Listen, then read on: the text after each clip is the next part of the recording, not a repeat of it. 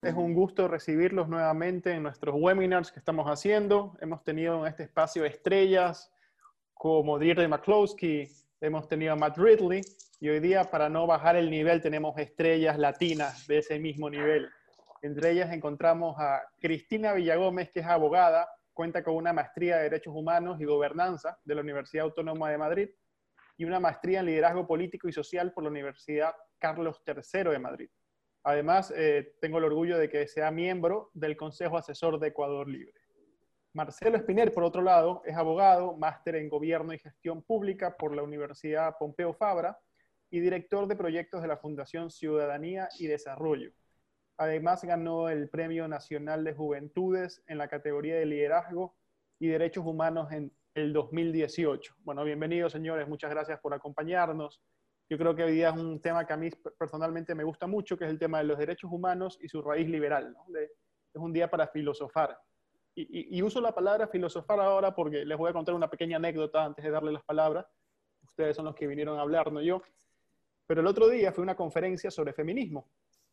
Y, estaba escuchando a una profesora que había sido antigua experta de derechos humanos en la ONU, había trabajado en, la ONU, cuando alguien se atrevió a decir que, el, el, el criterio de algún comité de la ONU estaba equivocado o estaba erróneo, ella dijo algo que me pareció la cosa más contraacadémica que he escuchado en mi vida.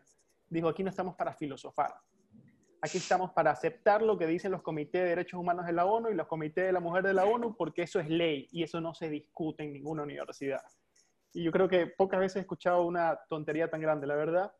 Yo precisamente creo que estamos para filosofar, estamos para contradecir a cualquier comité de derechos humanos o de lo que sea, ya sea nacional o extranjero.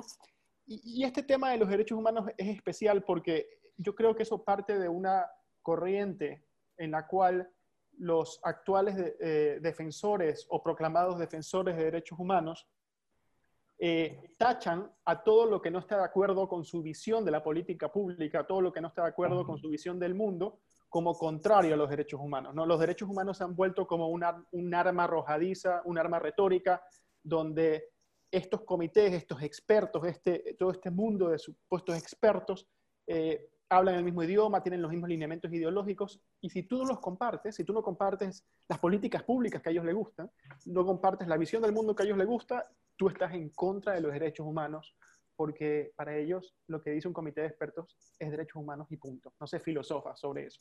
Entonces, yo creo que hoy día estoy con dos personas que son a contracorriente en esta tendencia, expertos en derechos humanos verdaderos, que conocen de verdad el significado de esa palabra y que conocen su fundamento, que es esencialmente liberal y que lastimosamente ha sido captado por corrientes colectivistas eh, bajo, bajo un esquema en el cual lo que quieren promover es políticas públicas que a ellos les gustan desde el Estado y llamarla a eso derechos humanos para blindar el debate y decir, si tú te pones a esto, tú te pones a los derechos humanos.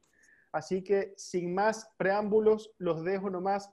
Comenzamos, si les parece, con Cristina y de ahí nos vamos con Marcelo. Eh, no sé si teníamos eh, minutos programados, pero bueno, ustedes conversen los minutos que quieran y de ahí abrimos eh, este tema a preguntas del público y debate. Ojalá que haya alguien que le lleve la contraria. Eso es lo que yo siempre deseo en cualquier de estos temas. Eh, bienvenidos a Ecuador Libre, bienvenidos señores, es todo suyo. Comenzamos con Cristina, por favor. Gracias. Muchas gracias, Aparicio. Nada, primero un gustazo, saludos a todos los que están aquí presentes, qué pena no, no, estamos físicamente, pero bueno, virtualmente se ha demostrado que sí se puede hacer muchísimas cosas y yo creo que eso es, eso es importante. Creo que esta pandemia nos empujó medio a la fuerza al siglo XXI, donde realmente deberíamos estar. Eh, verán, yo una de las cosas que no entendía muy bien antes de meterme a especializarme en derechos humanos era qué significaba esto de los derechos humanos, obviamente. Yo estudié leyes, pero, eh, bueno, estudié jurisprudencia, pero no me especialicé eh, cuando estuve en la universidad. Y, estudié, y escuchaba todo el tiempo derechos humanos, derechos humanos, derechos humanos, derechos humanos. Y eventualmente por cosas de la vida, por causas sociales, me empecé a meter más en el tema de derechos humanos y entenderlos en la práctica, más no en la teoría. Entonces, en la práctica, a mí me hacía muchísimo sentido ya la conexión liberal con los derechos humanos. Y yo decía, sí hay conexión, pero en la teoría, o al menos quienes me daban a mí la teoría en ese momento, me aseguraban que no, que no había ninguna conexión. Que para seguir la línea de los derechos humanos había que también seguir una línea ideológica, medio socialistoide. Y a mí no me cuadraban las cosas. Entonces, cuando empecé a hacer mi maestría, empecé a averiguar un poco más y empecé a entender que en realidad la raíz, el meollo del asunto, los cimientos de los derechos humanos, se basan en lo siguiente. Los ciudadanos se tienen que defender del Estado. Los derechos humanos, los primeros, la primera generación, se trata principalmente de cómo podemos hacer que el Estado no se meta en nuestras vidas. Eso es básicamente la primera parte de los derechos humanos, de donde nacen los derechos humanos, que después se van desarrollando otras ramas del derecho y se van gestionando otras generaciones, eso es otra cosa y es verdad, ¿ya? después pasamos ya a derechos sociales y económicos y seguimos más adelante con una generación más, pero la base, el inicio de los derechos humanos en realidad es cómo limitamos el poder del Estado para mantener nuestra vida, nuestra propiedad y nuestra libertad intactos. ¿ya? por ahí partimos. Entonces, una de las cosas que mucha gente que me habla conmigo, sobre todo yo ahorita estoy viviendo en Chile, que era lo que les estaba comentando a los muchachos, y hubo unas manifestaciones, de seguro supieron qué pasó. Eh, hubo unas manifestaciones supremamente intensas en Chile. Y una de las cosas que saltaban a cada rato era el tema de derechos humanos. ¿Por qué? Porque la policía trataba de controlar a subversivos en las calles y se está vulnerando los derechos humanos. Pero yo veía que una de las cosas que nadie entendía era, ¿puedo, decir malas palabras? Sí, ¿no? Sí, perfecto. Es tu derecho eh, humano decir malas palabras. una de las cosas que yo veía era que nadie entendía qué carajos era derechos humanos. Entonces, eh, en ese afán empezamos a tratar de explicar qué diablos eran derechos humanos y cuáles eran tus, cuáles son tus derechos humanos como ciudadano. ¿ya? dónde están y dónde se ven. Y es por eso que he decidido tener entre uno de los panelistas aquí conmigo al Marcelo Espinel. Porque el Marcelo Espinel, además de ser una persona que conoce muy bien la teoría, es una persona que conoce muy bien la práctica. Y es una persona que me atrevo a decir que conoce más la práctica de derechos humanos que, eh, que la teoría, porque tiene tanta experiencia en el tema de aplicación de derechos humanos que es espectacular. Entonces, les dejo con esa información inicial. Comencemos por ahí salud. Yo sé que es viernes, es tarde, tómense un vinito, relájense, vamos a divertirnos aquí, vamos a hablar de temas complejos. Si nos quieren mandar al diablo, por favor háganlo, con toda confianza. Pero partamos por ese inicio. Derechos humanos tiene una base liberal, ¿ya? Y esa base es básicamente establecer una serie de obligaciones de no hacer para los que sean abogados en contra del Estado. ¿Ok?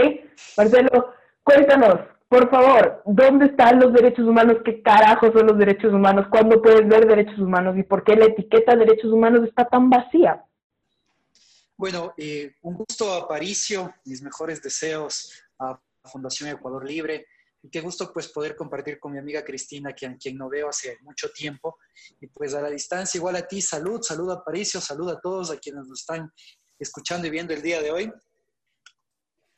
Ya no pues chupo porque he chupado mucho, hermano, y tengo, me he bajado como tres botellas en esta cuarentena. y de Todos en cuarentena. Todos en cuarentena. Luego se acaban las matrimillas a París, así que hay que cuidarlas, por favor. Total, total, total. Entonces, eh, pues bueno, antes de nada, antes de empezar con una reflexión sobre los derechos humanos, pues deseando que todos se encuentren bien dentro de esta difícil cuarentena. Yo creo que desafortunadamente los derechos humanos se han convertido en una muletilla una muletilla que está siendo utilizada por ciertos grupos de sociedad civil, por ciertos grupos académicos y sin duda por ciertos grupos que están ostentando el poder. Yo sí parto mucho de la misma línea que mencionaba Cristina. Los derechos humanos son aquellos derechos inherentes a los individuos, sin importar su sexo, su raza, su religión, su etnia, sin importar nada. Y son aquellos derechos que de manera formal se refieren a la vida, a la libertad y a la propiedad. Pero comienza a trastocarse el concepto, y es mi posición personal, cuando ya dejamos de hablar de estos derechos de individualidad hacia unos derechos colectivos. Y nos olvidamos que la garantía de esos derechos colectivos implica una erogación de dinero. Pero desafortunadamente, la mayor parte de la sociedad creo que se olvidó que garantizar estos supuestos derechos colectivos, que dentro de las generaciones de derechos se los consideran como los derechos de igualdad, creen que no cuesta dinero y que de hecho es una obligación de los estados hacerlo y que no me importa dónde saquen la plata, pero tienen que garantizarme el derecho a la educación y el derecho a la salud. Ni siquiera nos fijamos en cómo deberían garantizarlo. Ni siquiera nos estamos fijando bajo qué perspectiva van a hacerlo, si va a ser bajo una perspectiva de un Estado laico o lo van a hacer con un claro componente religioso. Y ahí está el problema. Retomando lo que decía Cristina, derechos individuales que te permiten a ti defenderte de lo que puede hacer alguien en tu contra porque ostenta el poder, hacia cambiar completamente la perspectiva y decirle, papá Estado, necesito que tú, de acuerdo a tu perspectiva, me garantices educación, me garantices salud. Y eso realmente es peligroso, porque a cambio de derechos colectivos estamos perdiendo nuestros derechos individuales, sobre todo esos derechos de propiedad. Marcelo, hay uno de, uno de los dogmas que gira en torno a este mundo de los derechos humanos, además de que tienes que ser de izquierdas para poder meterte en derechos humanos, es que todas las generaciones de derechos humanos tienen el mismo valor, tienen la misma equivalencia jerárquica. ¿ya? Yo, en, lo personal, creo que no es verdad. Yo creo que los derechos de primera generación, es, decir, estos derechos que, que básicamente protegen la libertad, la propiedad y la vida individualmente, son muchísimo más importantes porque realmente yo, yo no sé dónde estaríamos sin libertad. Pongamos un ejemplo, o sea, súper sencillo. ¿Qué es lo que está pasando ahorita en China, por ejemplo? Este relajo llegó a su magnitud precisamente por una violación de, libertad de expresión. A veces nosotros subestimamos la importancia de la libertad. La, libertad es, es fundamental. Entonces quiero preguntarte qué opinas sobre este dogma, uno de estos dogmas famosos de los, de los derechos humanos, eh, al menos del, del, del área académica de los derechos humanos, es prácticamente incuestionable todos que todas las jerarquías de derechos humanos tienen el mismo valor. ¿Qué opinas? Yo creo que aquí hay dos temas. El uno es el hecho de que nos estamos olvidando que incluso antes que el derecho a la vida, personalmente, debería estar el derecho a la libertad de expresión. Porque si tú quieres denunciar que quieren atentar contra tu vida o contra la vida de otro, necesitas de libertad de expresión. Este famoso derecho al desarrollo que siempre se trata de hablarlo de esferas académicas o de esferas de otros grupos sociales, sobre todo alineados hacia la izquierda, necesita de un derecho a la propiedad. Ahí es cuando yo me acuerdo de la Carta Fundamental de los Padres Fundadores Norteamericanos, en la cual decían, no es que los norteamericanos tienen el derecho a la felicidad, tienen el derecho a buscar la felicidad. Y la mejor manera de buscar la felicidad es a través de qué? A través del desarrollo que tú con tus capacidades puedes lograr. Pero si tienes un Estado que está entrometiéndose en tu capacidad de poder generar ese desarrollo, muy difícilmente lograrás la felicidad. Entonces, tratemos de encontrar esta esfera individual en la cual, si es que tú permites que el Estado se meta en las decisiones que legítimamente tú puedes tomar, estás poniendo en riesgo tu felicidad. Yo francamente soy un poco detractor o bastante detractor de hecho de cómo se dieron los desarrollos de los derechos colectivos. Recordemos el origen de los derechos individuales que vienen en 1789 y después, en 1948, con la Carta Universal de Derechos Humanos, comenzamos a meter otra cantidad de derechos que tú dices, ok, pero estos ya implica erogación de los estados, implica ya el criterio de los gobernantes para tratar de garantizarlos, y eso es lo preocupante. Y va en la línea de lo que decía Aparicio en un inicio. ¿A qué momento nosotros le dimos la potestad a un organismo como la Asamblea General de Naciones Unidas para determinar cómo tienen que garantizarse los derechos que ahora los consideran los de segundo nivel de solidaridad, o en este caso perdón, los de, tercera generación de solidaridad y la segunda de igualdad. Dentro de esa línea, pues debemos tratar de empezar a reflexionar si es que esa visión del mundo consiste en una imposición que tal vez está vulnerando la libertad de los individuos, ¿no? Sí, yo, yo me atrevería incluso a decir que esa, esa imposición tiene, que, tiene un componente ideológico fuertísimo. Tiene un componente ideológico que está tratando de, de anular la individualidad. Y yo creo que hasta cierto punto este tipo de cosas las puedes evidenciar cuando la gente se empieza a olvidar el por qué. El por qué es que en algún momento tuvimos que decidir que el Estado tenía que tener poderes limitados. ¿Por qué es que en algún momento tuvimos que decir que nuestra vida y nuestra propiedad y nuestra libertad eran intocables? Y para recordar el por qué, tenemos que irnos algunos siglos para atrás ¿ya? y recordar estados un poco más primarios. Y tal vez uno hoy día diría como, bueno, sí, pero es que el Estado ahora es otra cosa, el Estado moderno funciona de otra forma, el Estado moderno ya no está para perseguirte, para amenazarte, sino para ayudarte, para asistirte. Eso es patrañas Mentira, el Estado moderno te persigue, ya, el Estado moderno te amenaza, el Estado moderno se puede meter en unos pedos complicados contigo, por Dios, ecuatorianos. Recordemos lo que pasó con Rafael Correa. Ese nivel de persecución, ya, utilizó al Estado como medio. Entonces, ¿por qué, darle la, ¿por qué darle el poder? ¿Por qué darle el chance a un grupo de gente que se puede corromper? Porque al final del día, el Estado no está compuesto por ángeles. El Estado está compuesto por personas que tienen plata y tienen poder. Entonces, si tienes plata y tienes poder, obviamente puedes abusar de esos dos elementos para hacer lo que se te dé la gana. ¿Para qué darles esos elementos? ¿Para qué darles tanta plata? ¿Para qué darles tanto poder? Mejor decide tú qué es lo que quieres hacer con esa plata, ¿ya? Y decide tú qué es lo que quieres hacer con tu poder. Y ve lo que está diciendo Marcelo. Haz el camino hacia la búsqueda de la felicidad. Ahora, Marcelo, tú dijiste una cosa en unos momentos que me pareció súper interesante, que dijiste que es una etiqueta. Los derechos humanos se han convertido en una muletilla. ¿ya? Em, y sí, es verdad, yo creo que se, han convertido en una muletilla, que un montón de gente saca el tema de derechos humanos cuando quiere referirse a que no está de acuerdo con una actitud X o, Z. Eh, pero, por ejemplo, si es que yo ahorita puedo ver este marcador y sé que este marcador está aquí y ahorita puedo ver mi, mi copita de vino y sé que mi copita de vino está aquí, ¿dónde están los derechos humanos? ¿Dónde encontramos los derechos humanos? ¿Dónde físicamente están esas vainas de las que estamos hablando? ¿Y por qué no hablamos un poco de qué contienen los derechos humanos? al menos los que según para nosotros son los más importantes. ¿Por qué no hablamos un poco de eso? Para que la gente se ubique un poco. Sí, eh, solo una reflexión inicial. Eh, ¿Por qué digo que es una muletilla? Porque yo creo que también tú tienes, sobre todo ya en esta tercera generación de derechos, estos derechos de solidaridad, tienes redacciones tan amplias que pueden ser interpretadas de mil y un maneras. El derecho a vivir en un ambiente sano. Ok, ¿qué es un ambiente sano? ¿Y cómo este ambiente sano bajo la percepción, bajo la perspectiva de un gobierno, podría estar vulnerando otros derechos. Ahí es cuando, por ejemplo, hablamos del derecho a la consulta previa, libre e informada. Entonces es como que, ok, tú tienes el derecho a la consulta previa con pueblos indígenas, pero al mismo tiempo me pides que garantice el derecho a la educación, pero también no debo dejar de lado el derecho a la propiedad. Entonces, le envuelves al gobierno en una, o al Estado en una situación tan compleja para garantizar derechos precisamente por este desarrollo que se ha hecho a través de asambleas o de organismos internacionales de protección de derechos humanos. Entonces, yo creo que sí requiere una reflexión bastante profunda de una visión económica de los derechos, en la cual hay que comprender que la garantía de derechos requiere de recursos, pero aquí viene un punto, y ahí trato de ajustarme a lo que tú decías, Cristina no solo considerar que estamos en un Estado corrupto, sino que tenemos gobiernos ineficientes.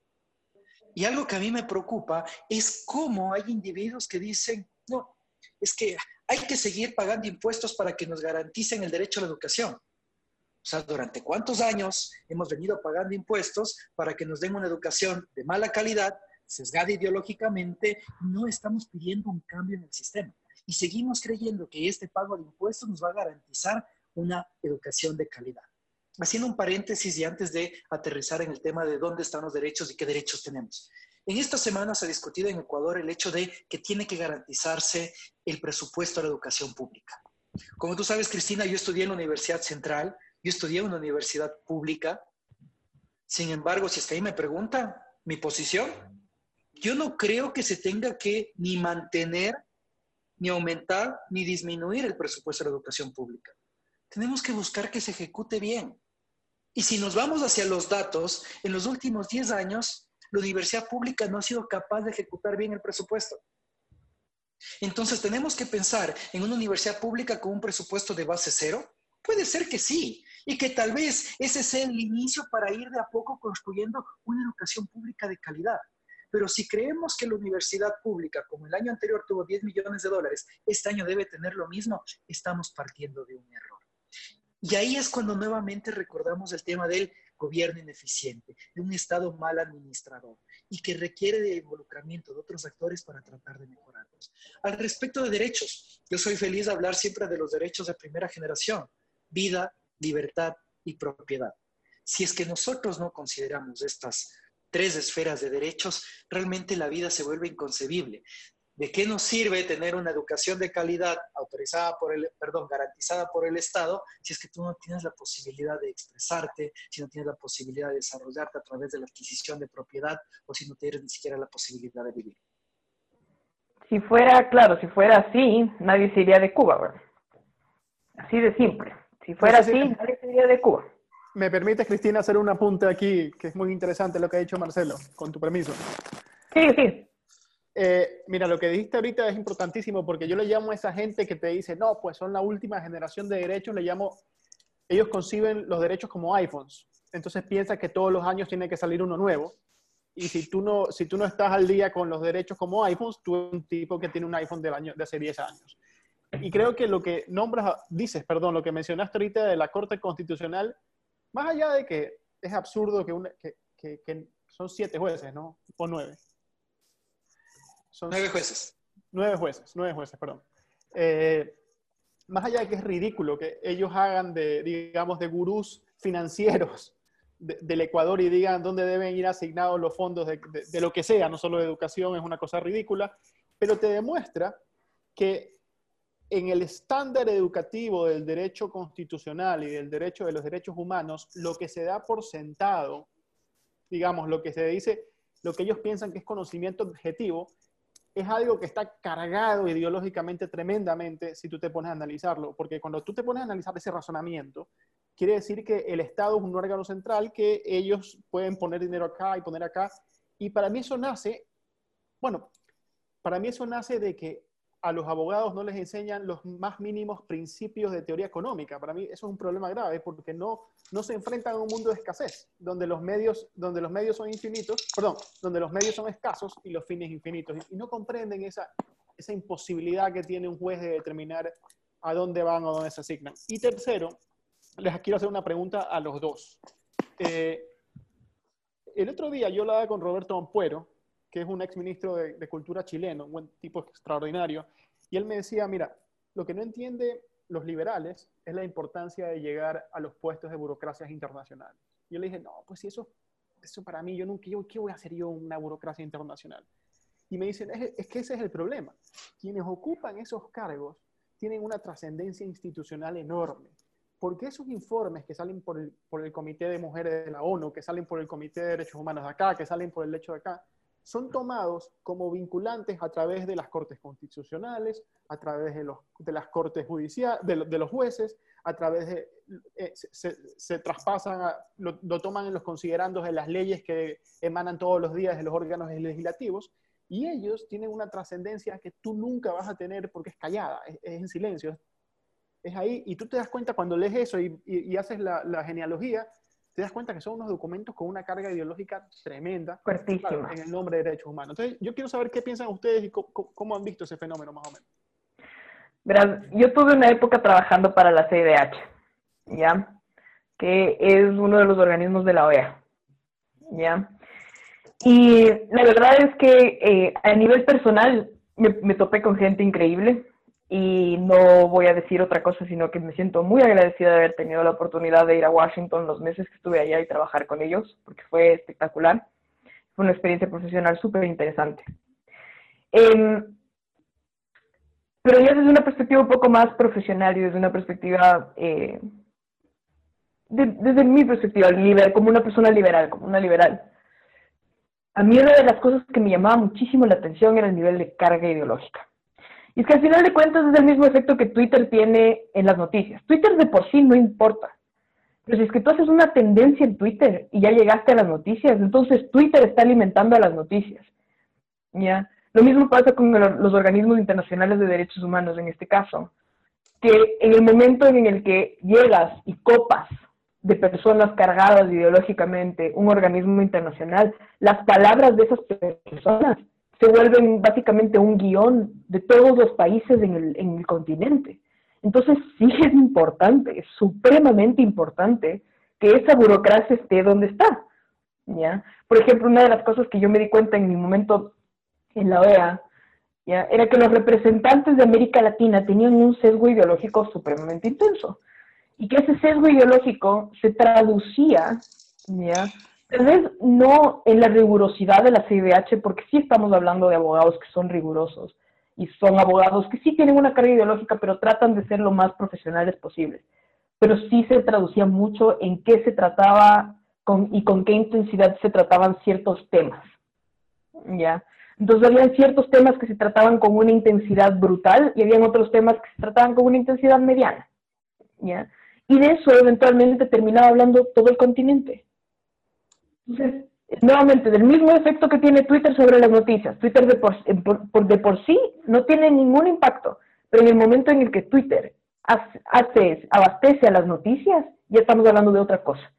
Y en este caso es básicamente lo que está pasando con los organismos internacionales. hoy, día, eh, hoy día creo que fue Bachelet dijo que el sistema económico no está funcionando y que tenemos que buscar otro sistema.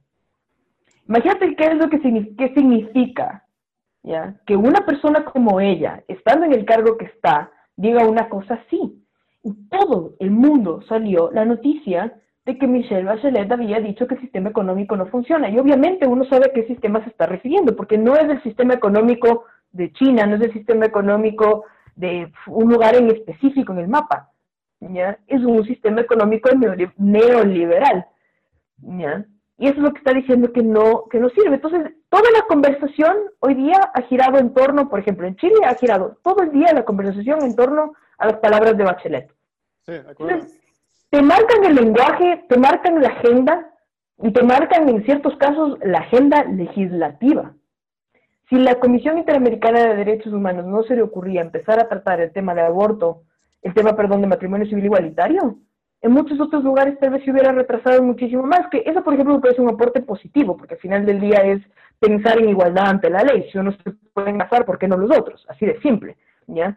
Pero con este tema muchos más que tienen una carga ideológica y un sesgo ideológico brutal, brutal. Tremendo, tremendo. Mira, mira, yo, yo he investigado mucho el tema, el tema del, de, las corrientes feministas posmodernas, ¿no? de género. Eso de, que, de que la dualidad hombre-mujer es, una, es, el lenguaje hegemónico para, para, discriminar en sí mismo y que no tiene que haber ninguna, ninguna, ningún tipo de adjetivo relacionado a tu, a tu género y bla, bla. y, yo llego, al final tú ves ideológicamente eso nace del posmodernismo, que, que se impregna en Judith Butler y, todo, y todas las feministas posmodernas y eso. Y no me pareciera nada malo si fuera simplemente otra corriente más. Ellos deben decir, los liberales son unos tontitos que andan por ahí, ¿sabes qué? Compitamos, no importa.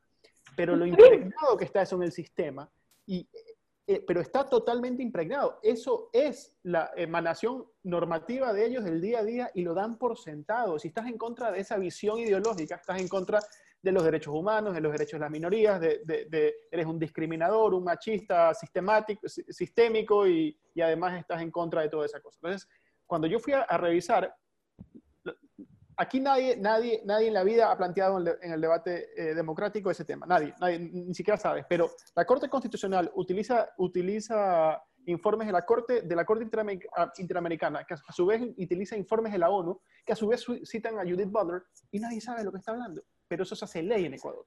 Entonces, perdona, perdona, perdona la interrupción, pero yo creo que Marcelo quiere hablar ahí un poco. Verás, sí, yo creo que hay que, hay que ver las cosas desde dos perspectivas. Yo me involucré en sociedad civil cuando tenía 13 años, es decir, hace 18 años. Las organizaciones, de, las organizaciones de la sociedad civil en las que yo trabajaba eran claramente ideologizadas hacia la izquierda. ¿De acuerdo? Entonces, la izquierda ha sabido cómo impregnar precisamente el trabajo dentro de sociedad civil, algo que los liberales hasta el momento no lo han podido hacer.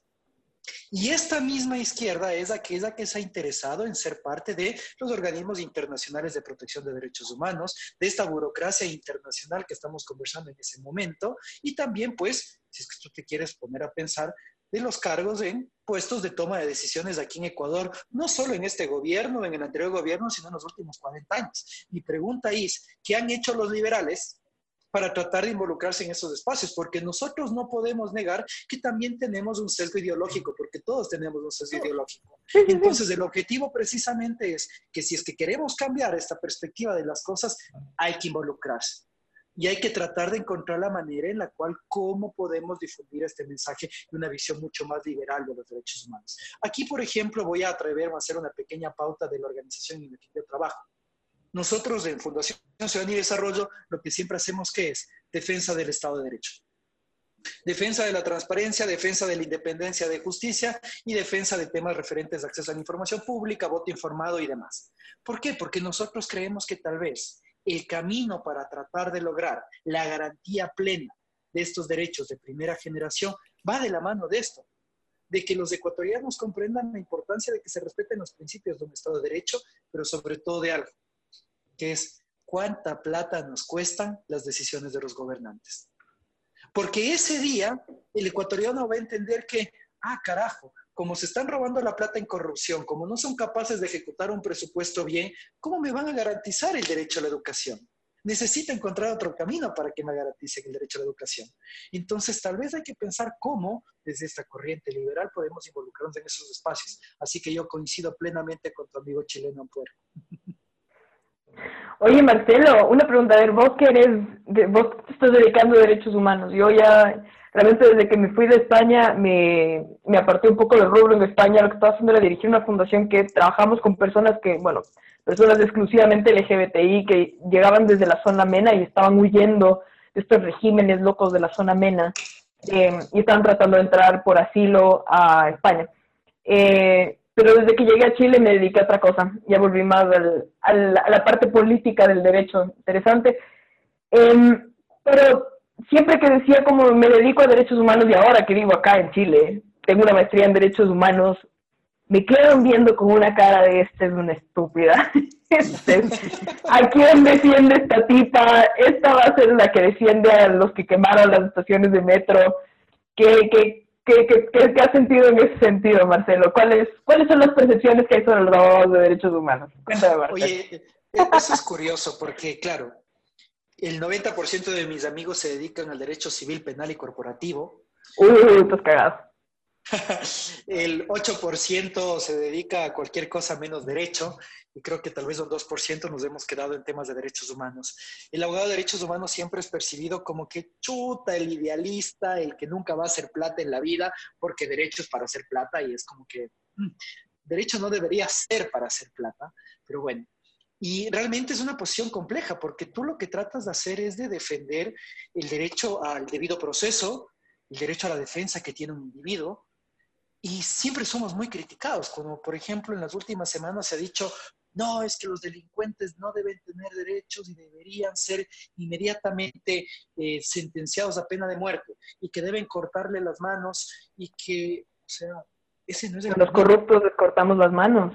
Porque el día de mañana tú tienes una justicia que no es independiente y se van a ir en contra tuya, a pesar de que no hayas cometido nada. Entonces, el objetivo de un defensor de derechos humanos y un defensor del Estado de Derecho es que se puedan establecer reglas que permitan la garantía de esta primera generación de derechos, esta garantía de vida, de libertad, de propiedad, porque caso contrario, tú rompes con el funcionamiento normal del Estado. Ahora bien, algo que sí me preocupa muchísimo es también esta carga ideológica, que así como la tengo yo, tal vez desde otra perspectiva, la tienen otros defensores de derechos humanos. Y aquí hay que ser muy sensatos, muy honestos. Existen mucho más defensores de derechos humanos en la vereda de enfrente que están defendiendo estas otras generaciones de derechos que los que estamos acá. Entonces, ¿cuál es nuestra labor como activistas es tratar de defender y de, promocionar y de, de, promover y educar este tipo de valores que orienten a que el individuo diga, ok, antes de pensar en unos derechos colectivos garantizados por un gobierno ineficiente, voy a encargarme de defenderme de ese gobierno ineficiente y de exigir que este gobierno ineficiente, si es posible, se reduzca o cambie. Es que una de las cosas que me ha llamado un montón la atención en estos últimos años es que ahora todo el mundo es activista de derechos humanos. Y muchos de los activistas de derechos humanos, ¿ya? Em, como que no tienen mucha idea de lo que están hablando y creen que derechos humanos es el capricho que se les ocurra. Y derechos humanos en realidad es un área muy específica del derecho, ¿ya? Y es un área que tiene que, en teoría, por, por, por definición, tal vez por concepto, definir cuáles son las bases sobre las cuales todos los seres humanos tenemos que pararnos. ¿Cuáles, ¿Cuáles son los mínimos sobre los cuales los seres humanos tenemos que ponernos de pie?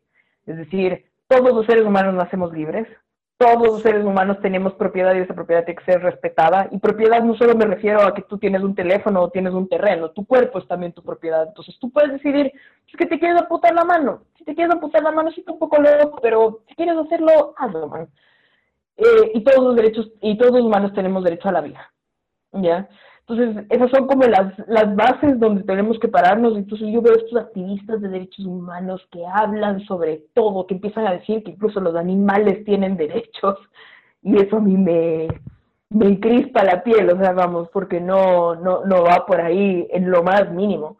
Y una de las percepciones más comunes, es verdad lo que estás diciendo que, que hay con respecto a nuestro gremio, es que defendemos a criminales y aquí puede ser coincidencialmente que defiendes a un criminal, pero que no, no, no estás alegando su inocencia. Estás alegando que se puede respetar el proceso por el cual se le va a dictaminar culpable, si es que en efecto lo es. Así de simple.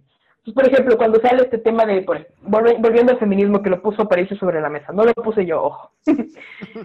eh, es el grupo de Me ¿Qué está diciendo, por ejemplo, yo qué sé, si es que yo digo que el señor X me violó, hay que acabarlo, aniquílalo, que pierde el trabajo, cancelémoslo, sigámoslo por todos los lados, acosémoslo, hagámosle de todo con tal de que ese desgraciado se anule. Y si lo defiendes, estás defendiendo al varón. Eres parte del patriarcado que está defendiendo al varón. Tú también eres culpable del delito sistémico, digamos, de eso. Estado violador. Si el Estado te quiere decir, no, señores, tenemos que, a ver, tenemos que tener un juicio, si es que hay un abogado que te dice, no, señores, tenemos que tener un juicio, tienen que haber pruebas, por favor, tenemos que probar, no es que estamos dudando de tu, de tu, de tu versión, sino que tienes que probar tu versión. Entonces ya eres parte del problema, no eres parte de la solución. 100%, esa percepción la comparto, la comparto muchísimo. Les pregunto una cosa, ¿no pasa también que si se ponen a ver bajo nuestra óptica, la defensa de los derechos humanos es, poco heroica, porque solo te limitas a decir, oye, ya está aquí. O sea, no, no poco heroica, es heroica, pero es poco aburrida. Porque tú simplemente eres un tipo que dice hasta aquí. Pero mucho más divertido, mucho más heroico es construir mundos imaginarios, ¿no? Hacer, hacerlas de ingeniero social, hacer un mundo mejor mediante lo que escribes en una sentencia. Entonces también es una tentación muy grande para, para quienes están en la Corte Constitucional hacer un mundo mejor, porque ellos son ingenieros sociales que no se limitan a, limitar el poder. ¿Qué piensan de eso? Yo no sé hasta qué punto sea aburrido el tema de, de defender derechos humanos. A mí, en, comparación, en comparación. ¿Sabes? A mí, a, mí, a mí me genera mucha, y voy a hacer una infidencia, a mí me genera muchísima frustración y muchísimo enojo.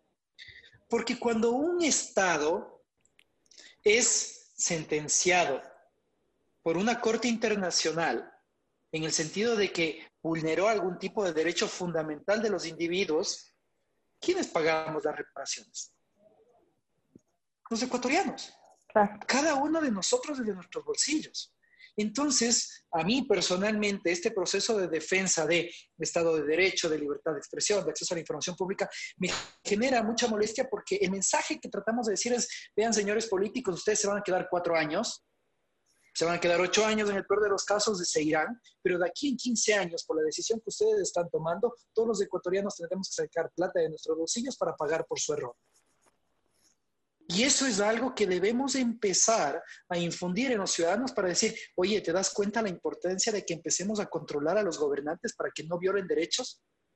Porque caso contrario, de aquí en 15 años te van a quitar tu plata para que pagues por el error que él cometió.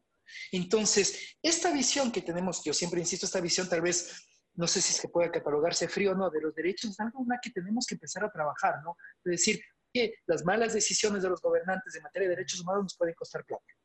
Primera cosa. La segunda, sobre el tema de la Corte Constitucional, de crear estos mundos colectivos, estos mundos ideales, estos mundos felices, yo soy muy defensor de, muy legalista, muy defensor del Estado de Derecho y me preocupa, porque en muchas ocasiones le estamos dando poderes que van mucho más allá de la Constitución, o ellos piensan que tienen poderes que van mucho más allá de la Constitución e interpretan qué es lo más favorable para los individuos, y eso puede poner en riesgo un país. Te pongo un caso concreto. Personalmente yo estoy a favor del matrimonio igualitario. el procedimiento que se siguió en Ecuador para obtener el patrimonio igualitario, yo no estoy tan de acuerdo. Absolutamente. Porque no estoy de acuerdo que la Corte Constitucional haya utilizado sus atribuciones de interpretación de la Constitución para establecer esto. Yo creo que el proceso tenía que darse a través de la Asamblea Nacional.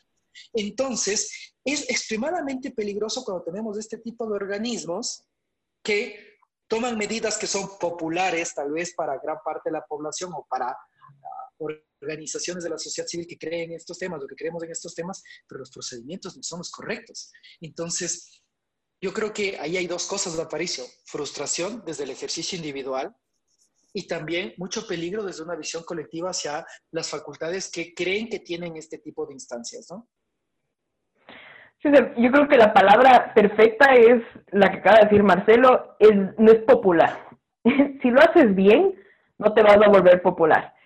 Y yo, perdón, pero sí adhiero a la, a la teoría de que hay cosas que se hacen bien y hay cosas que se hacen mal. No todo es posiblemente bueno, posiblemente malo. Al diablo con el relativismo, al diablo con la posmodernidad. Hay cosas que están bien y hay cosas que están mal, punto. Entonces yo sí creo que hay una forma de hacer las cosas bien. Y yo creo que una de las formas de hacer las cosas bien es ser constante y ser consecuente con los procedimientos. Pero algunas veces, cuando, por ejemplo, yo también estoy totalmente a favor del matrimonio civil igualitario. Es más, cuando salió en Ecuador, aún pese a que no estoy de acuerdo con la forma, ¿ya? me sentí feliz. Me sentí feliz y lo celebré y llamé a mis amigos y les dije que bueno, que me alegraba un montón. Pero definitivamente dices, ¿qué poder le estás dando a un grupo de gente como para decidir qué es lo que se hace y no se hace en el país, pese a que hay una disposición directa de que en teoría no se tiene que hacer y que esa disposición es superable, por supuesto que es superable, se podría superar, pero de forma correcta. Pero hay, hay una cosa, correcta. cosa, perdón que le interrumpa. Ahí ahora el neoconstitucionalismo te dice hay que hablar del bloque de constitucionalidad. Y el bloque de constitucionalidad resulta que a veces hace que la constitución diga lo contrario de lo que dice. Y a mí me parece eso una maravilla. O pero para flaco, para eso hagamos un algoritmo, yo qué sé, pues pon algo ahí que se llame constitución y que diga lo que en cada momento deba decir, no sé, pero el bloque de constitucionalidad. Entonces, el bloque de constitucionalidad hace que A no sea A, sino sea H. Entonces, ¿qué les parece eso del bloque de constitucionalidad? yo creo que... Perdón. Sí, Marcia. Gracias, Cris. Yo creo que este es uno de los problemas que venimos arrastrando desde hace muchos años y es el hecho de que se crean normas que dejan una amplia discrecionalidad para la interpretación. Y precisamente este bloque de constitucionalidad que pues, es una teoría interesante, sin embargo, pues deja esta alta discrecionalidad para la interpretación para que tú apliques el derecho de acuerdo a la coyuntura. Pero ojo, no es la coyuntura en relación a las nuevas lógicas sociales que puede estar atravesando determinado grupo de individuos, sino la coyuntura de quien ostenta el poder. Y ahí es cuando se vuelve peligroso. Bajo esta misma lógica del bloque de constitucionalidad, imaginémonos lo que hacía la Corte Constitucional de la época del correísmo, con su interpretación de que la comunicación es, no es un derecho, sino que es un servicio público. ¿Bajo qué? Bajo la lógica de vamos por un bloque de constitucionalidad. Y ese es el problema. Entonces, yo sí creo que es muy pertinente, como les decía, soy bastante legalista, el hecho de tener una constitución que sea extremadamente fija, que tenga que respetarse, porque caso contrario estamos a eh, a merced de quien en ese momento está en el poder, así como conversábamos hace unos minutos sobre la segunda generación de derechos, ¿no? que depende de la perspectiva de quien está en el poder, qué es lo que se te garantiza, cómo se te garantiza o qué es lo que no se te garantiza. No, porque ¿qué pasaría si es que en este momento, por ejemplo, las personas que toman esas decisiones son ultra, hiper, duper conservadores que no van a salir de su metro cuadrado? ¿ya? A los que les gusta que se tomen este tipo de decisiones un poco más eh, liberales, en el sentido de que vamos a igualar a todos al, mismo nivel, vamos a pensar un poco más en la, en la, gente que ha sido discriminada históricamente, bla, bla, bla. ¿Qué pasa si es que el día de mañana llega una persona hiper ultra conservadora al puesto donde hoy, por ejemplo, está una, una abogada que es brillante, que es la Daniela Salazar? Esa es mi pregunta, esa es mi pregunta. ¿Les gustaría a ellos? No les da miedo. Exacto, no les da miedo. Es la misma pregunta que yo le hago, por ejemplo, a mí cuando alguien me dice, por ejemplo, algunos de mis tíos me dicen, eh, es que sí, debería existir la pena de muerte para, yo que sé, un violador de un niño de siete años. Como tú y como yo, creo que todos odiamos a los violadores de menores, por favor, eso, es innegable, es un crimen execrable. Pero el día de mañana, quien toma esas decisiones puede no ser una persona que tenga mucha coherencia, puede ser que se le suba los humos, o puede ser un correa, por ejemplo. ¿Qué pasa si es que ese poder lo tiene un arbitrario ¿Qué pasa si es que se puede decir una persona que tiene una visión del mundo completamente distinta a ti? ¿Qué pasa si es que el día de mañana está un conservador ahí y hace todo lo contrario? ¿Qué pasa? ¿Vamos a estar satisfechos con que haga eso? No, es ahí la, es ahí la importancia de los procedimientos.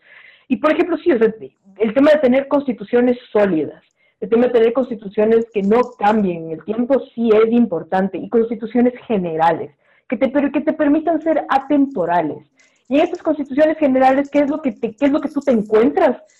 Tú te encuentras una, una serie de principios que nos sirven como guía como sociedad. Entonces, como sociedad, ¿cuáles son los valores, cuáles son los principios que nos identifican? Obviamente en el Ecuador es muy, muy complicado ponerte de acuerdo en, yo qué sé, cinco principios que nos identifiquen como sociedad. Porque en el Ecuador sí ves dos mundos totalmente distintos. O sea, al menos yo desde que vivo afuera, viéndolo ya desde prácticamente una persona que, agente externo, desde hace varios años que ya no vivo en el país, veo regreso al país y veo gente que es súper luchadora, súper, que está pendiente de todo, que quiere salir adelante, que quiere que el Estado no le joda, y otro grupo de gente que quiere que el Estado le mantenga. Entonces, ¿cómo pones a personas tan distintas en una misma base? ¿Cómo les haces que se pongan de acuerdo en una misma base? Es muy, muy, muy complicado, yo creo, en el país. Eh, lo veo como algo súper, súper jodido. Tal vez en, ciudad, en sociedades un poco más iguales en el sentido de conceptos iniciales.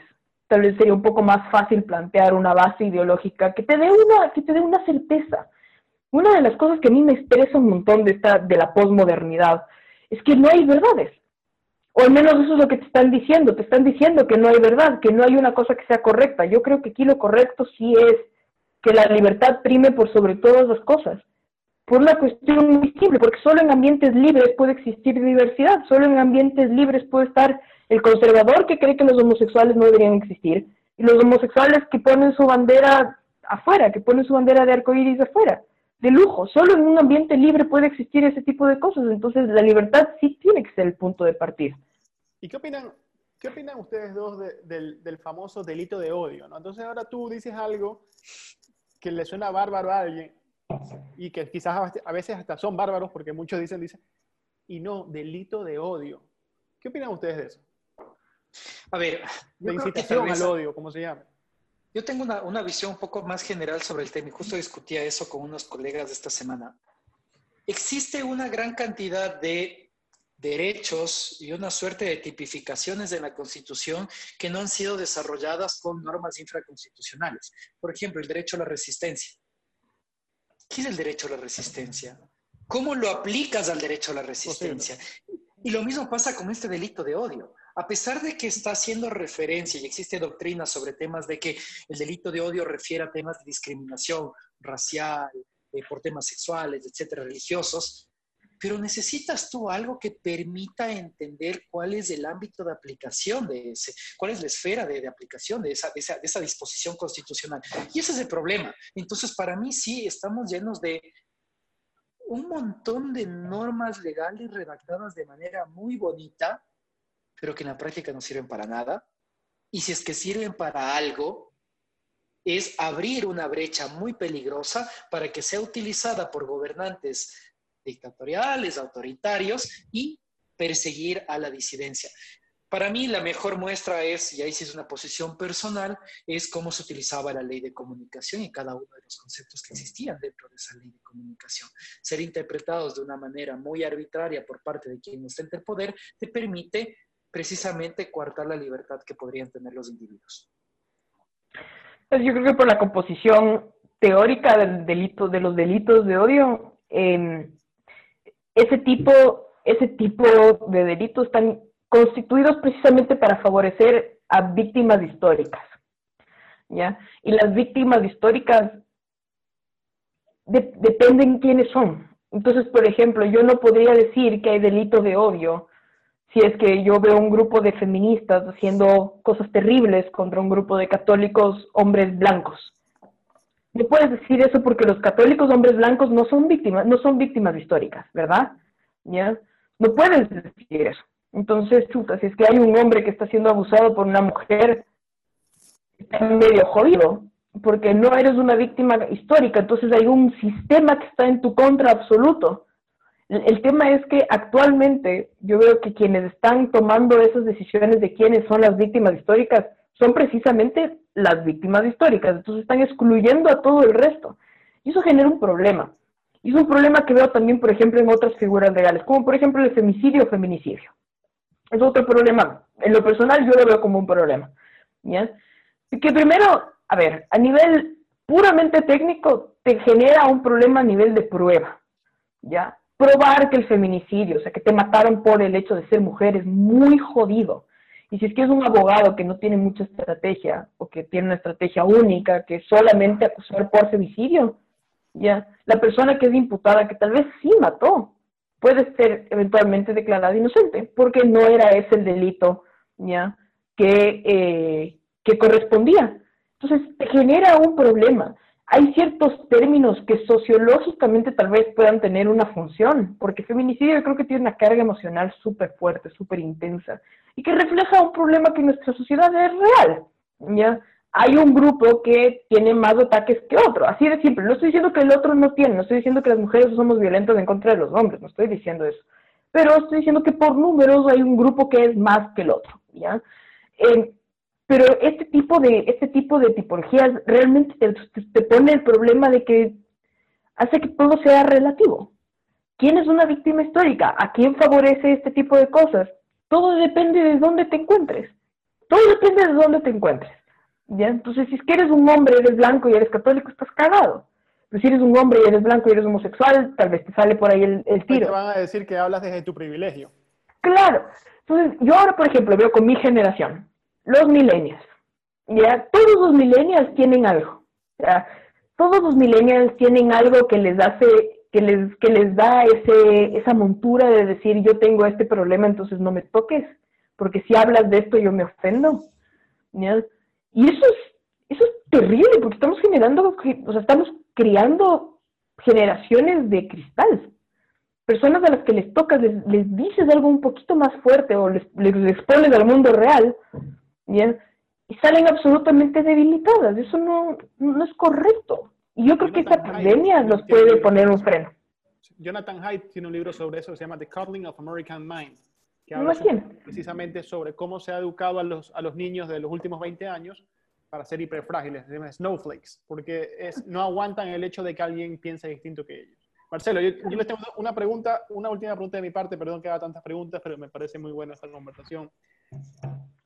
Ahora, para los dos, ¿no? En lo que venía hablando Cristina, eh, eh, la violencia, todo lo que hace es violencia y le ponen un adjetivo, ¿no? Violencia sistémica o violencia estructural. Entonces, si, si, tú no ves violencia porque eres un tontito que no ha hecho esos maravillosos cursos de derechos humanos que ellos, que ellos han hecho, donde le dicen, no, eso, eso es violencia estructural. Entonces, cualquier manifestación, cualquier dicho, cualquier actitud que ellos califiquen de machista se califica de violencia, por lo tanto el Estado debe intervenir. Eso para mí es una coartada, porque el Estado liberal interviene entre la violencia. ¿sí?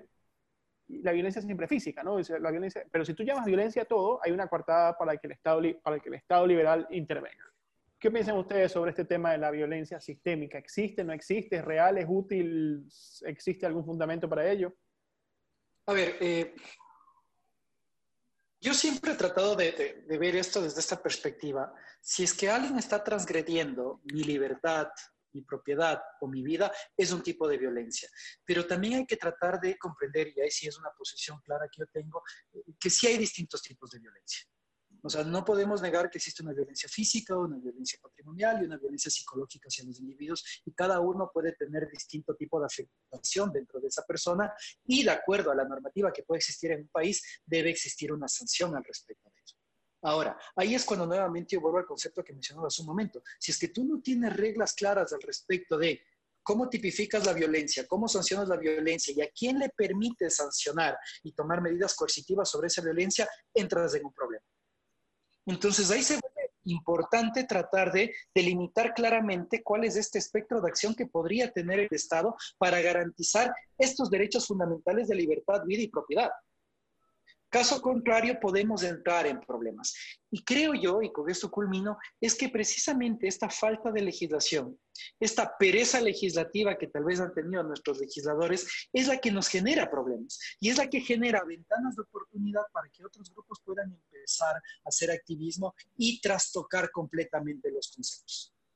Entonces, tal vez es importante empezar a poner ojo en dónde están estas ventanas de oportunidad para unas y para nosotros, pues tal vez problemas que podrían tratar de afectar esta generación de derechos de libertad, vida y propiedad. Yo creo que en estos términos existe eh, un aprovechamiento deliberado, ¿ya? porque ahora hay mucho más que consecuencias legales cuando se te llama violento. Entonces, por ejemplo, yo que sé, si es que yo creo que tu aparición no es verdad, pero te voy a usar como ejemplo, disculparás. Ojalá que no tengas represalias por esto y no... nadie te persiga. Nadie de mí, tú, por favor, persiga a Aparicio. Aparicio es un buen tipo. Otra raya más al tigre, entonces, con todo. eh, digamos, yo que sé, Aparicio es un tipo que ejerce violencia sistemática contra mí porque no me responde cuando yo le escribo por Twitter o me responde eh, muy seco cuando yo le respondo cuando yo le escribo por Twitter el término violencia sistemática, o los términos que se están acuñando últimamente con respecto a la violencia, tienen una carga tan potente. El, el, por qué, qué hiciste, lo que tú hiciste no importa tanto. El hecho de que hay una, hay una acusación en tu contra. Vez no exista una represalia jurídica, pero sí existe una represalia social. Y es fuerte, y es intensa. Y yo creo que hay un abuso constante ¿ya? de estos términos precisamente para generar represalias en contra de personas que no me gustan. Y entonces, yo qué sé, no me gusta Pepito de los palotes, entonces le voy a decir que es un abusivo. Si es que yo pongo, eres un abusador en contra de un hombre en este momento, en cualquier medio, la interpretación va a ser muchísimo más fuerte, porque puede ser un abusivo en el sentido de que yo qué sé, eh, mi roommate puede ser un abusivo en el sentido que yo dejé un pan y se lo comió él, él es un abusador es una interpretación mucho más extensa de lo que uno se podría llegar a imaginar. Entonces, yo creo sinceramente que esos términos socialmente se están acuñando para generar represalias muy intensas. Jurídicamente se, se usan, sí, pero tienen que tener ciertas limitaciones, porque al final del día, ya, no puedes, no puedes castigar a todo el mundo que tú crees que es violento no sé, yo tal vez me, van a matar por decir esto, ¿ya? Pero yo creo que hay ciertas violencias que a, las que simplemente les tienes que hacer cara. Si alguien te grita y te insulta, hazle un poco de cara, ya es diferente si es que hay un abuso psicológico y es mucho más complejo, pero eso es caso por caso, entonces tendríamos que hacer un análisis caso por caso, pero en el término en sí yo creo que hay un abuso terrible, porque más allá de las consecuencias jurídicas que puedan llegar a existir, hay consecuencias sociales y las consecuencias sociales son extremas, son realmente, realmente extremas. Yo les quería plantear un tema, ¿ya? Y es que yo creo que ustedes tres, bueno, nosotros tres, podríamos estar de acuerdo en que hay ciertas, no sé, hay ciertas cosas en las que podemos llegar a un acuerdo, como por ejemplo que los homosexuales deberían poderse casar. Los Medio homosexuales, yo, yo, estaría a favor de que haya poligamia, de que te cases con cinco al mismo tiempo, o sea, no hay problema, o sea. Exacto, ¿verdad? Lo que quieran, o sea. Despenalización de drogas. Absoluto, pero absoluto de todas las drogas. ¿Verdad? Ya. Y hay, y hay una serie de temas sociales que van por ahí, ya, de los cuales si tú te pones en su defensa, te acusan de marxismo cultural. Claro. ¿Hasta qué límite está el marxismo cultural? ¿Hasta dónde es marxismo cultural? Hmm. ¿Ustedes han podido fijar un límite? ¿Han podido fijar una raya? Eh, no sé si Marcelo quisiera comenzar con eso también. A ver, yo siempre, y eso siempre hemos conversado con Cris, y como ella decía un inicio, yo trato de salir un poco de la teoría y me voy un poco más a la práctica y un poco más al sentido común va siempre de la mano de la libertad de los individuos, el hecho de que tú puedas decidirte con quién o con cuántas personas te casas, si es que decides interrumpir un embarazo no deseado, si decides consumir drogas, y pues también tratar de tener esta perspectiva de que el Estado no se meta a decidir hasta cuál es el color de tus sábanas.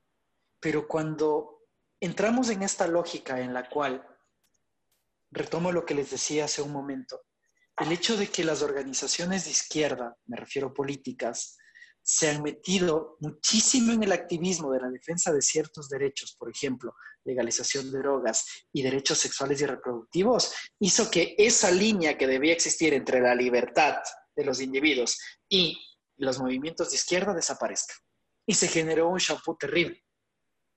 Y tal vez eso es algo que tenemos que tratar de reivindicar, ¿no? Que no es una postura de los movimientos de izquierda la despenalización del aborto, sino que es una postura de unos individuos que consideran que tienes derecho a decidir sobre tu propio cuerpo. Entonces, yo sí voy mucho por parte de la línea comunicacional de estas reivindicaciones de derechos que los liberales tratamos siempre de exigir, pero que tal vez perdimos la batalla en el aspecto comunicacional. Yo, yo creo que hay, un tema que hay que tocar que es interesante, que es el tema del aborto, porque creo que ahí es donde el mundo liberal se parte un poco. Y yo doy clases de filosofía moral y yo, yo tomo ese tema con mucha humildad, como de un lado como de otro, porque yo hasta ahora no he podido definir el momento exacto, cuáles son ese conjunto de condiciones biológicas que definen el momento exacto en que un embrión se convierte en un sujeto de derechos. Yo no lo sé. Me he partido la cabeza y no lo sé. Para, para quien está a favor del aborto hasta los nueve meses, ese momento es el nacimiento. Pero me vas a decir tú qué diferencia un embrión de ocho meses que de uno de, nueve meses y un día. Para uno es la viabilidad, pero la viabilidad cambia según la tecnología. Para otros es el hecho de que tenga una membrana epidural. Quizás sí, quizás no. Yo, yo he llegado a la conclusión de que no hay que hacerse relajo, sino que mientras no haya un ser sintiente, ni siquiera la capacidad de, un ser sintiente, ni siquiera su potencialidad, no hay duda de que no hay un sujeto de derechos y por lo tanto dentro de los tres primeros meses debería ser libre, porque ahí no hay ni siquiera la capacidad de un, de un ser sintiente y ese es un tema que para mí nunca se toma con esa profundidad, ¿no? Porque todo el mundo de un lado o del otro da por garantizado, mira, eso es así y punto. Los pro-choice, pero cuando tú les preguntas y empiezas a, empiezas a argumentar y le dices, bueno, ¿y en qué momento? ¿Y por qué? ¿Y por qué no en, el tercera semana y, y, por qué no en la sexta, en el sexto mes y no en el, en el octavo? ¿Y por qué no? Tú ves que, que, que, sobre ese tema que es tan básico no existe una fundamentación obvia y ni hablar del tema pro-life, ¿no? Que generalmente del Provida, que generalmente está imbuido de un dogmatismo eh, eh, religioso, pero igual hay gente muy inteligente que también lo defiende, ¿no? Y, yo creo que eso me sirvió mucho. Yo era completamente pro aborto hasta los veintipico de años, pero, pero eso me sirvió mucho ir a una universidad, eh, hacer un doctorado en una universidad del Opus Dei, que es la Universidad de Navarra, que es tremendamente en contra del aborto, pero me sirvió para yo cuestionarme y no he encontrado, a ese tema no le he encontrado una solución, que yo diga, mira, ¡pum! Esto es. No lo sé, no sé si existe, no sé qué piensen de eso. Yo la verdad es que, a ver, con respecto a ese tema, yo parto desde la idea de que todos están más o menos bien y que no me voy a atrever a decirte que estás mal si es que eres pro-life o pro-choice. No me atrevo. La verdad es que no me atrevo porque sé que es un tema muy, muy delicado. Y te puedo decir cuál es mi perspectiva personal. Para mí, personalmente, yo sí soy más de la teoría de la viabilidad. Eh, hasta hace unos años yo decía hasta los seis meses. Después dije cinco meses, después dije cuatro meses y después dije, chuto, tal vez en algún momento vamos a llegar a un punto tecnológico en el cual podamos tener, eh, yo qué sé, un embrión de tres meses que pueda ser extraído del cuerpo y pueda ser incubado en otro lugar para que pueda ser la vida que potencialmente iba a ser. Y tal vez el aborto en algún momento deje de ser necesario. Porque para aquí, o sea, para este tema yo creo que hay que partir de una cosa. Aquí no eres pro aborto. Yo creo que nadie celebra un aborto, o al menos nadie en su juicio correcto celebra un aborto. No es algo que puedes celebrar, me explico, pero sí es una opción que entiendes que puede llegar a existir. Yo no celebro ningún aborto si a mí una amiga me viene y me dice estoy embarazada, mi primera, mi primera reacción no es, uh, lo vas a tener. No, es felicitaciones. Felicitaciones, qué bueno, vas a traer una vida al mundo, felicitaciones, qué buena onda, ¿cómo le vas a llamar? Si es que es hombre o si es que es mujer, yo qué sé, empiezas a hacer preguntas al respecto. Pero no es, le vas a abortar. No, no, no, no va por ahí. Yo creo que nadie celebra, nadie, nadie está a favor del aborto per se, es a favor de la opción de poder abortar en algunos casos. ¿ya? Yo, en lo personal, sigo siendo de la teoría de la viabilidad. Me parece que es lo más justo. Eh, pero reitero, es una perspectiva súper, súper, súper personal. Y si tengo amigas que son totalmente contra, contra el aborto, eh, les entiendo, les entiendo y les entiendo muchísimo. Y a los que están totalmente a favor del aborto también les entiendo, les entiendo muchísimo. Es un tema súper, súper delicado. Y es verdad que los, liberales, por, el mismo hecho de que es vida, propiedad privada y libertad, nos como que llegamos a un impasse en esa parte, porque hasta qué momento... Hace... Exacto, haces cortocircuito en ese momento porque es vida. Estamos hablando de vida y estamos hablando también de propiedad y estamos hablando de un montón de cosas. Marce, ¿tú qué opinas? Yo siempre trato de llegar a un punto previo y es la discusión entre la despenalización del aborto y la legalización del aborto. Yo creo que precisamente este punto medio permite solventar este problema que tenemos, esta discusión los liberales.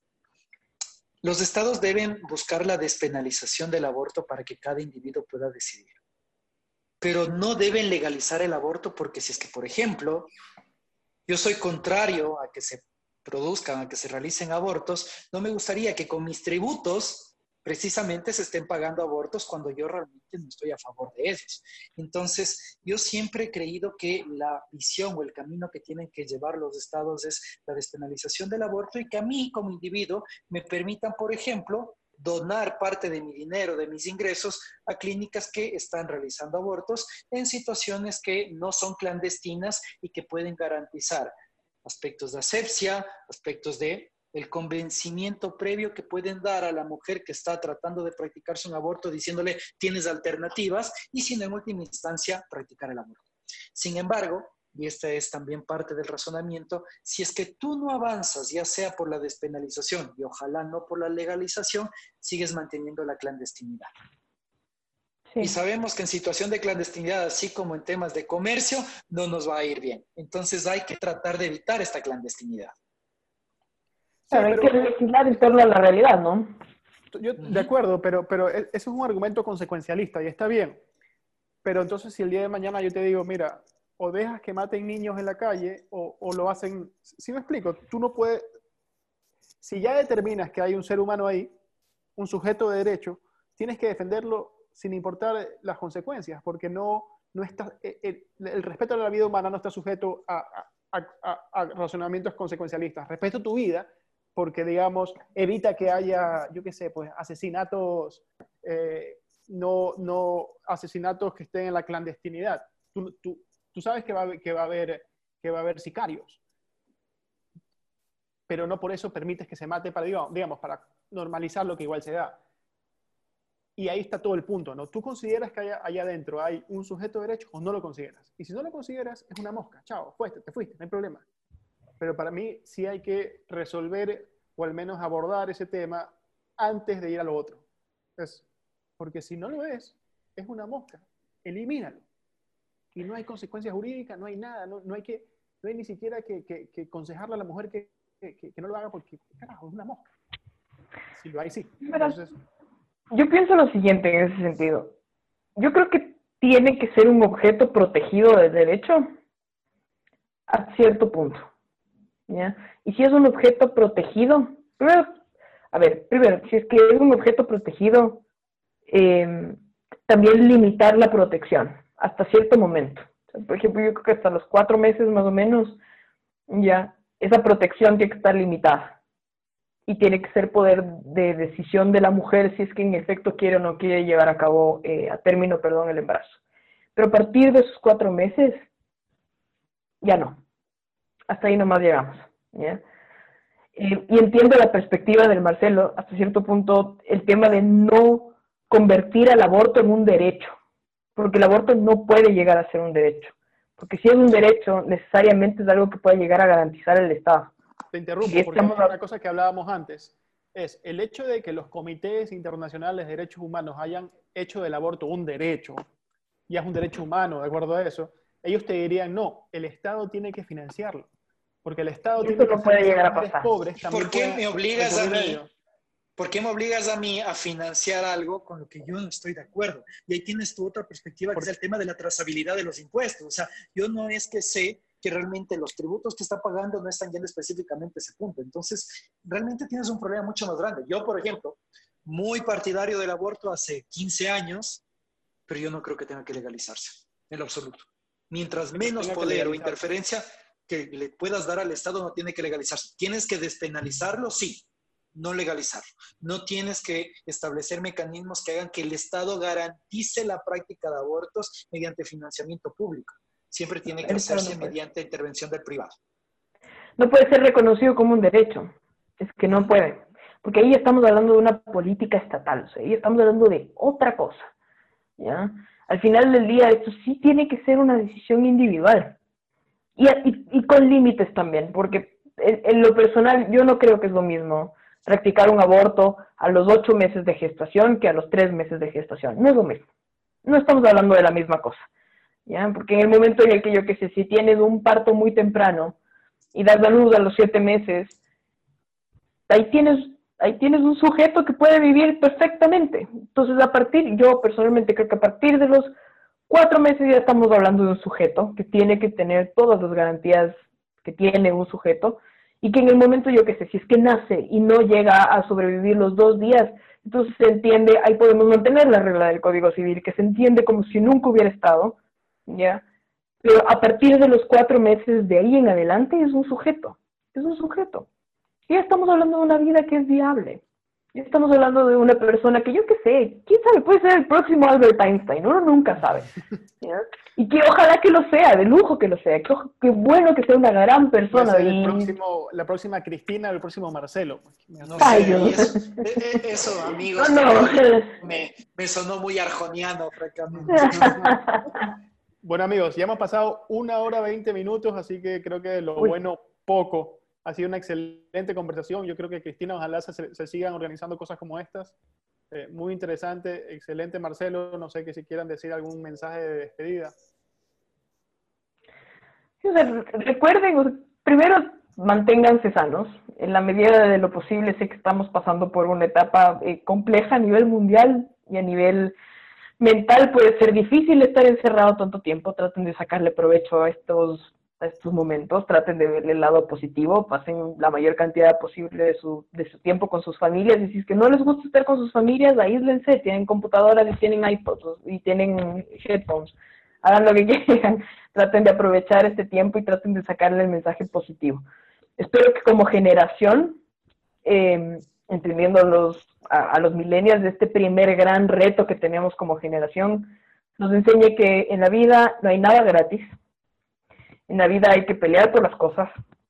En la vida hay cosas que son difíciles y que tenemos que aceptarlas.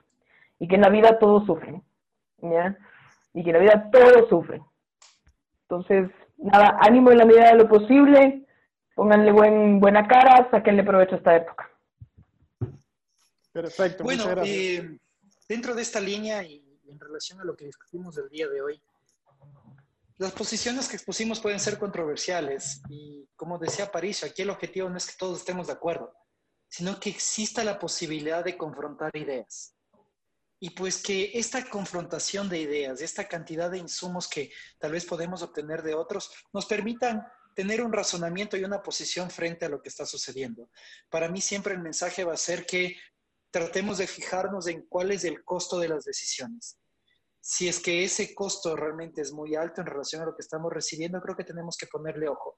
Y ese tal vez tiene que ser el razonamiento respecto de los derechos colectivos. Ese poder que le hemos entregado a los gobiernos para que nos garanticen derechos y no han sabido hacerlo durante tantos años y tenemos que buscar otra vía.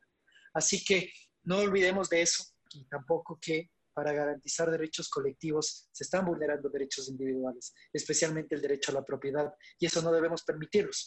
Un saludo fraterno, pues a todos a quienes han visto, un agradecimiento a Cristina por la invitación, un agradecimiento a Paricio, y ya saben que siempre estamos aquí para tratar de empujar estas ideas de libertad. Perfecto, miren, yo, yo le sugiero algo, y le sugiero algo a Cristina, a Cristina para el próximo evento, es que invite eh, a otro liberal, pero también, también invite a alguien de la orilla contraria para que esto se ponga candente y haya algo de pelea y precisamente en ese espíritu exista un, una confrontación. Así que, es que, con el Marcelo nos estamos riendo porque literalmente tenemos un amigo que es un super izquierda y nos llevamos súper bien, vamos, un tipo que con el que se puede conversar tranquilamente. Yo creo que lo deberían invitar a tener esta conversación, yo creo que Marcelo debería acompañarnos nuevamente y creo que deberán invitarlo para que se den puñete acá. Les prometo que si el puñete se pone muy fuerte, me meto a separarlo. Encantado de la vida, cuente conmigo Perfecto. para en común. Hoy mismo le invito al que estamos pensando. Bueno, pues muchas gracias a los dos. Un abrazo.